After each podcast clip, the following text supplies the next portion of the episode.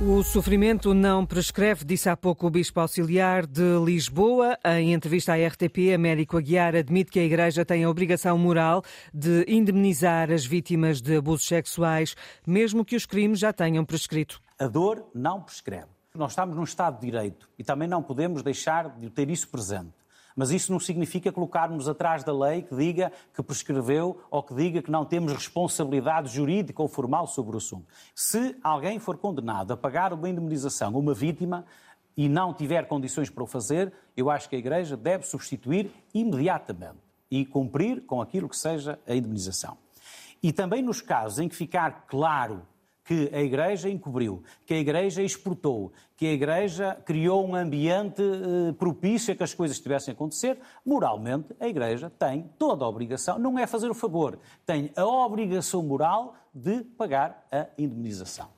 Américo Aguiar diz, no entanto, que qualquer indemnização deve ser avaliada individualmente e que esse processo vai ser assumido por cada diocese. Amanhã, o Conselho Permanente da Conferência Episcopal Portuguesa volta a reunir para debater o regresso da Comissão Independente e analisar também a questão das indemnizações às vítimas de abusos sexuais no seio da Igreja.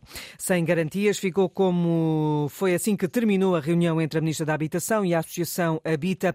Também também estiveram presentes algumas famílias que foram despejadas de alguns bairros da área metropolitana de Lisboa e que continuam sem soluções, vivem na rua, vivem em casa de amigos ou em pensões há vários meses. Em entrevista à Antena 1 esta noite, Maria João Costa da Habita explica que, apesar de a reunião ter sido um passo importante, não houve conclusões para ajudar estas pessoas. O gabinete da Sra. Ministra teve a oportunidade de conhecer o problema de um ponto de vista que talvez não tivesse antes ao contactar diretamente com as pessoas que estão completamente sem soluções, se o Ministério, se o Governo tem confiança nas medidas que está a propor, tem que dar algum tempo para que essas medidas passem a surtir algum efeito. E então, a partir daí, começar a retirar as pessoas das casas onde vivem e não fazer aquilo que está a fazer agora, que é destruir antes que haja soluções. Não existem. Acho que isto também ficou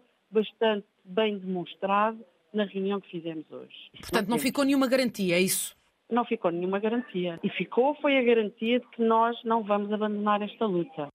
Maria João Costa da Habita, entrevistada há pouco pela jornalista Inês Martins.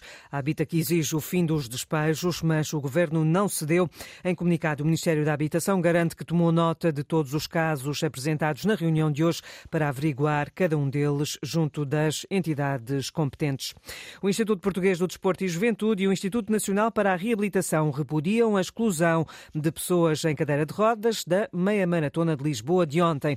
A organização justificou-se com questões de segurança. Terá sido uma má interpretação de uma linha do regulamento por parte do diretor da prova que levou a que nove pessoas em cadeiras de rodas não participassem nesta meia maratona. Cristina Borges. Foi pela segurança, tudo por causa do tabuleiro da Ponte 25 de Abril. Miguel Pinto, da Iron Brothers, diz que os riscos existem para todos. É verdade que o tabuleiro da ponte tem os seus perigos, mas não é só para cadeiras de rodas. Eu assisti a várias pessoas a caírem no, no tabuleiro da ponte no início da corrida e a serem atropeladas por outras pessoas que vinham atrás a correr. Alguns participantes estavam já prontos para começar. Alguns já tinham descido do autocarro, outros ainda estavam a descer, são todas pessoas de mobilidade reduzida que se deslocam em cadeira de rodas e acabou a ser um momento chato que acabou por envolver a polícia porque o diretor de prova chamou a polícia para os remover do local. Acusam diretor da prova de falta de sensibilidade. Alguns ficaram de fora.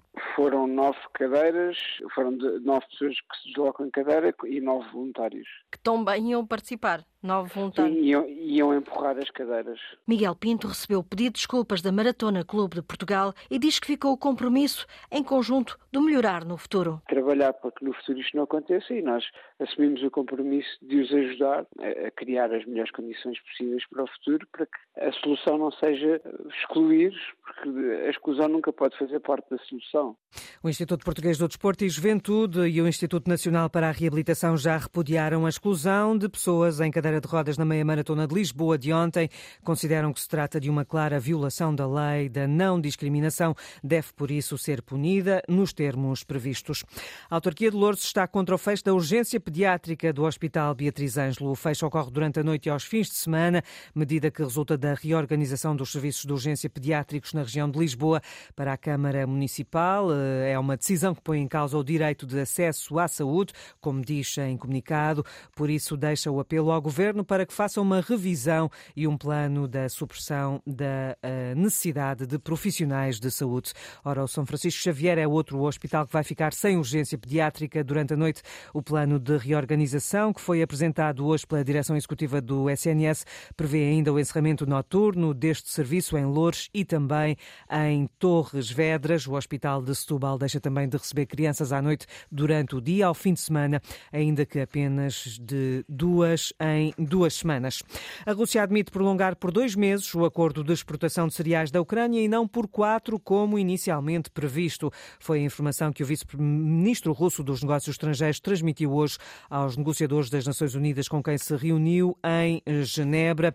Ora, para Ana Santos Pinto, especialista em relações internacionais, o conflito na Ucrânia está numa nova fase com a formalização de processos de crime contra, de guerra contra a Rússia, a entrada de Pequim na mediação entre Moscou e Kiev e a questão do prolongamento do acordo de cereais. Não são só um processo judicial, são essencialmente um processo uh, político, com a recolha de factos, mas também com a pressão por parte de Estados que querem ou não que isto avance enquanto um processo internacional. Depois temos a questão que é muito relevante do ponto de vista global, que é a questão dos cereais, que estamos a negociar mais um, uma fase, digamos assim, e que pode ter linhas de negociação e termos de negociação que são diferentes. Nós estamos a falar do fornecimento de cereais para o mundo, a par também do ponto de vista da negociação, aquele que pode ser o papel da China. Há a possibilidade do presidente chinês uh, visitar Moscovo, há também a disponibilidade de uh, falar com uh, o governo ucraniano, designadamente com o presidente Zelensky, e isto de facto revela uma fase diferente do processo político e negocial,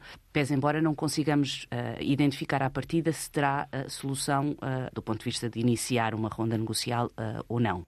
Hoje soube-se que o Procurador-Geral do Tribunal Penal Internacional pretende formalizar dois processos de crimes de guerra contra a Rússia centrados em acusações de ataques deliberados contra instalações civis na Ucrânia e transferência forçada de milhares de crianças ucranianas para a Rússia.